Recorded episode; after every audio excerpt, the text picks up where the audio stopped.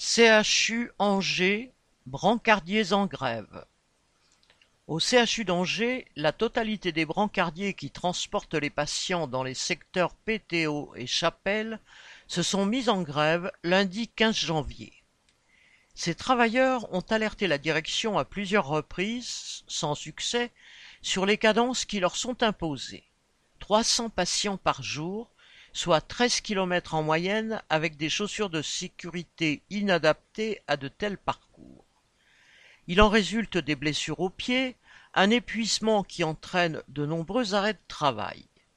Faute de remplacement suffisant, ils ne sont plus que quinze au lieu de vingt-deux. Le week-end, ils ne sont que deux.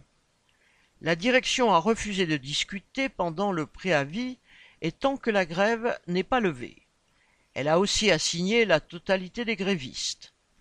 Malgré ces intimidations, ceux-ci ont décidé de continuer leur mouvement pour obtenir le remplacement de tous les travailleurs en arrêt et la création des postes qui manquent pour leur permettre de travailler dans de bonnes conditions. Vendredi 19 janvier, la direction est sortie de son mutisme. Mais elle n'a rien proposé à part un groupe de travail sur l'organisation et le matériel. Elle y met toujours la même condition, que la grève s'arrête, car, dit-elle, elle ne peut pas travailler sous pression.